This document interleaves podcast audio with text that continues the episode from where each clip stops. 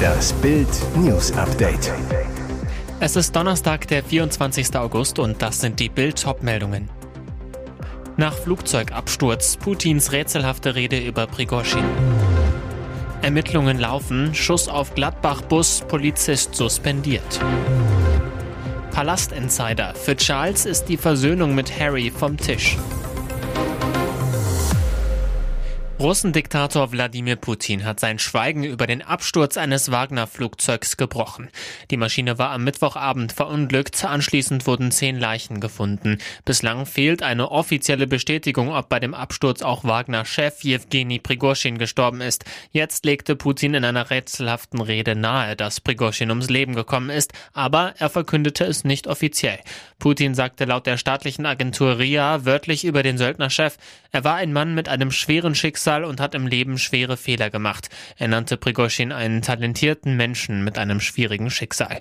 Auffällig dabei, Putin sprach in der Vergangenheitsform über den Söldnerchef. Der Kreml-Tyrann formulierte vorsichtig, dass ersten Erkenntnissen zufolge am Vorabend ein Flugzeug mit Angehörigen der Privatarmee Wagner abgestürzt sei. Die Söldnertruppe habe einen wichtigen Beitrag in den Kämpfen in der Ukraine geleistet, der nicht vergessen werde. Putin sprach den Angehörigen der Toten sein Beileid aus. Er kündigte eine umfassende Aufklärung des Absturzes an. Diese habe bereits begonnen, werde aber eine Zeit lang dauern, sagte er bei einem Treffen mit dem russischen Verwaltungschef von Donetsk, Denis Pushilin. Prigozhin und seine Kämpfer hatten vor zwei Monaten kurzzeitig gegen die russische Führung gemeutert. Dieser gefährliche Vorfall hat jetzt Konsequenzen. Am Samstag gab ein Polizist am Rande des Bundesligaspiels zwischen Augsburg und Gladbach einen Schuss auf einen Gladbacher Fanbus ab. Das Abfeuern der Dienstwaffe zieht nun eine Strafe nach sich. Der Polizist wird suspendiert. Der derzeitige Kenntnisstand ist, dass sich eine Gruppe um den Beamten wegen der Hitze am Samstag mit Wasser bespritzt hat. Das teilt das Präsidium der bayerischen Bereitschaftspolizei am Donnerstag mit. Warum der 27-Jährige dann zur Waffe gegriffen und sich ein Schuss gelöst hat, ermittelt das Landeskriminalamt derzeit noch. Weiter heißt es, dass die vierköpfige Gruppe um den Schützen vorerst nicht mehr im Unterstützungskommando der bayerischen Polizei eingesetzt werde. Der Schuss hatte sich in einem Polizeiwagen auf dem Augsburger Stadiongelände gelöst und dabei die Scheibe des Fahrzeugs durchschlagen und den Transporter der Fanbetreuung Mönchengladbach getroffen. Der Bus war glücklicherweise leer. Der Vorfall ereignete sich nach Abpfiff gegen 17.30 Uhr innerhalb eines abgegrenzten Bereichs auf dem Stadiongelände. Der Schütze und drei weitere Beamte erlitten Knalltraumata. Ein Polizist wurde durch Glassplitter im Gesicht verletzt. Die Ermittlungen des Landeskriminalamtes zu dem Vorfall halten an. Tragödie an einer Bushaltestelle am ersten Schultag nach den Sommerferien. Ein 41-Jähriger stieg am Donnerstag mit seinem elfjährigen Sohn am Stadtrand von Hamburg aus dem Linienbus. Als sie die Straße überquerten, wurden sie von einem motorisierten Dreirad, einem sogenannten Can-Am-Bike, einer 43-Jährigen erfasst, die mit ihrem Sohn, 15 Jahre alt, unterwegs war. Der Elfjährige wurde dabei so schwer am Kopf verletzt, dass er starb. Sein Vater kam schwer verletzt mit dem Rettungswagen ins Krankenhaus. Die Can-Am-Fahrerin und ihr Sohn wurden nur leicht verletzt. Ein Kriseninterventionsteam des Roten Kreuzes betreute Zeugen und Angehörige. Die Polizei fotografierte die Unfallstelle mit einem 3D-Scanner ab, um den Unfall rekonstruieren zu können. Außerdem sucht sie Zeugen. Ob sich Prinz Harry und sein Vater, König Charles III., wohl jemals versöhnen, eigentlich kann es ja nicht so schwer sein, mal einen Abstecher zur Familie zu machen, um die Wogen zu glätten. Doch beim Problemprinzen ist das ein ewiges Hickhack. Vor ein paar Tagen hieß es noch, wenn Harry im September aus seiner Wahlheimat Kalifornien nach Europa reist, wolle er sich mit Papa Charles zu Friedensgesprächen treffen. Mit seiner Familie, mit der der Haussegen nun schon seit Jahren schief hängt, wolle er sich endlich versöhnen. Gelegenheiten gäbe es ja demnächst einige. Am 7. September, einen Tag vor dem Todestag der Queen, wird Prinz Harry in London sein, bei einer Preisverleihung für die Wohltätigkeitsorganisation Wellchild auftreten. Am 9. September ist er dann in Düsseldorf, wird sein Herzensprojekt, die diesjährigen Invictus Games in der Merkur Spielarena eröffnen.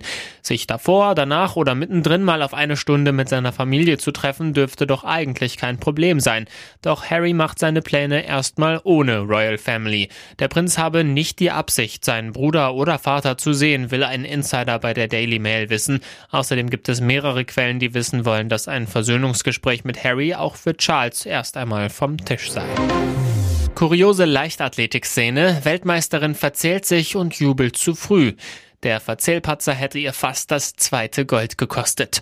Über 35 Kilometer hatte die spanische Geherin Maria Perez ein einsames Rennen, führte mit zwei Minuten Vorsprung das Feld an. Doch unter der knalligen Sonne von Budapest kam sie durcheinander. Auf der Strecke fing sie plötzlich an zu jubeln, strahlte übers ganze Gesicht und schnappte sich die spanische Flagge für die Zielüberquerung. Doch auf der Zielgeraden machte sie einen Kampfrichter darauf aufmerksam, dass sie noch eine Runde zu gehen hat. Sie war erst bei 33 Kilometern. Irritiert schmiss Perez die Fahne auf den Boden und machte sich ziemlich perplex auf die letzte zwei Kilometer Runde, doch aufhalten konnte sie niemand. In zwei Stunden, 38 Minuten und 40 Sekunden stellte sie sogar einen neuen WM-Streckenrekord auf und ist jetzt die Gea-Königin vom Budapest. Denn Perez gewann auch schon die 20 Kilometer. Damit kassiert sie insgesamt knapp 130.000 Euro WM-Prämie. Bei der Auszahlung wird sich der Weltverband hoffentlich nicht verrechnen. Christopher Linke verpasste die erste deutsche Medaille. Der Potsdamer wurde wie schon über die 20 Kilometer Fünfter, stellte aber in 2 Stunden 25 und 35 Sekunden über 35 Kilometer wieder einen deutschen Rekord auf. Den Titel sicherte sich 20 Kilometer Weltmeister Alvaro Martin aus Spanien. Er war gut eine Minute schneller. Und jetzt weitere wichtige Meldungen des Tages vom Bild Newsdesk. Es ist das verflixte siebte Jahr, in dem sich ihre Liebe aus dem gemeinsamen Leben verabschiedet hat. Ex-Außenminister Heiko Maas und Schauspielerin Natalia Wörner sind kein Paar mehr. Wir haben uns bereits vor längerer Zeit entschieden, in Zukunft getrennte Wege zu gehen, teilten beide gestern über ihre Anwältin mit. Doch was ist passiert, dass sich das Glamourpaar in Deutschland verloren hat? Er hatte für sie sogar Ehefrau Corinna verlassen, die mit ihm aus der Heimat Saarlouis nach Berlin gekommen war. Wörner und Maas lernten sich 2014 kennen. Sie verliebten sich, zogen zusammen und die Liebe beflügelte beide. Er stieg danach zum Außenminister auf, sie drehte ambitionierte Projekte wie die ARD-Reihe Die Diplomatin. Alles schien gut. Vor allem Natalia Wörner genoss die Aufmerksamkeit an der Seite des Justiz- und späteren Außenministers. Nach dem Verlust des Amtes ging der große Glamour-Faktor dem Paar verloren. Natalia Wörner soll später die Faszination und das Interesse an ihrem Lebensgefährten verloren haben. Vom Traumpaar entwickelten sich die beiden nun zum Trennungspaar. Und natürlich, wie man es in so einer Situation sagt, will man freundschaftlich verbunden bleiben und wünschen uns gegenseitig von Herzen das Beste für die Zukunft, so das Paar in der gemeinsamen Mitteilung. Ihr hört das Bild News Update mit weiteren Meldungen des Tages. Augenzeugen unter Schock. S-Bahn fährt 23-jährigen Mann tot. Hamburg. Schreckliche Szenen am S-Bahnhof Nettelnburg. Plötzlich schob ein Zug einen jungen Mann vor sich her, überrollte ihn. Mittwoch um 17.54 Uhr gingen bei der Feuerwehreinsatzzentrale etliche Notrufe ein. Die Anrufer waren völlig aufgelöst. Großalarm. Mehrere Rettungswagen, Notarzt und Löschzüge mit Feuerwehrleuten zur Unterstützung rasten zum Bahnhof. Für den Mann auf den Gleisen kam jede Hilfe zu spät. Die Leiche wurde geborgen. Es soll sich um einen 23-Jährigen aus Stade in Niedersachsen handeln, der sich auf dem Bahnsteig befunden hatte. Ein Bundespolizeisprecher. Nach ersten Erkenntnissen liegt kein Fremdverschulden vor. Die Person ist gestolpert. Bilder aus der Überwachungskamera sollen zeigen, wie der junge Mann dann direkt in das Gleis vor die einfahrende S-Bahn fiel. Fünf Augenzeugen mussten mit Schock behandelt werden. Ukraine, ChatGPT, UFOs. Trump-Rivalen fetzen sich bei TV-Duell. Erster Höhepunkt des angelaufenen Republikaner-Wahlkampfes für 2024. Acht konservative Kandidaten für die Präsidentschaftswahlen 2024 zofften sich in Milwaukee bei der ersten TV-Debatte. Mehr als 14 Monate vor dem Wahltag. Das erste rhetorische Feuerwerk vor einem Millionen TV-Publikum fand jedoch ohne den Top-Favoriten statt. Donald Trump. Der Ex-Präsident liegt in Umfragen so weit vorne, dass er sich mit Kontrahenten erst gar nicht abgeben wollte. Vor den Fox News Kameras schlug also die Stunde der Trump-Rivalen. Sie kämpften um die Pole Position bei den Verfolgern, zwei Stunden lang. Es flogen die Fetzen. Alle Augen richteten sich auf Florida-Gouverneur Ron DeSantis, der einst Trump gefährlich war, doch zuletzt durch groben Wahlkampfmurks zurückgefallen ist.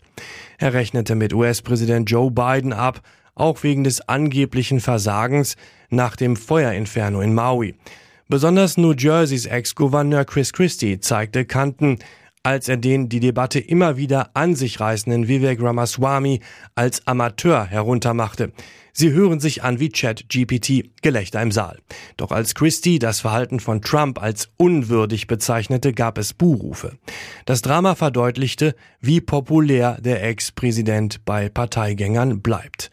Alles zur ersten Vorwahldebatte lesen Sie auf Bild.de. Die Preisliste der Regierung für Strom und Gas. Es war das große Versprechen der Grünen. Das Heizungsgesetz soll nicht nur dem Klima helfen, sondern den Bürgern auch Geld sparen. Grünen Chefs und Minister erzählten, dass Gas unbezahlbar werde. Doch jetzt kommt heraus, die Bundesregierung, der die Grünen angehören, rechnet nicht mit steigenden, sondern mit fallenden Gaspreisen. Das geht aus einer Antwort des Wirtschaftsministeriums von Robert Habeck auf eine Anfrage der Unionsfraktion hervor. Gut 16 Cent pro Kilowattstunde Erdgas werden darin für das aktuelle Jahr genannt und fürs kommende Jahr, also 2024, nur noch etwa 12 Cent, also deutlich weniger. CDU-Wirtschaftspolitiker Jens Spahn warnt in Bild vor einer Panikmache der Ampel beim Gas.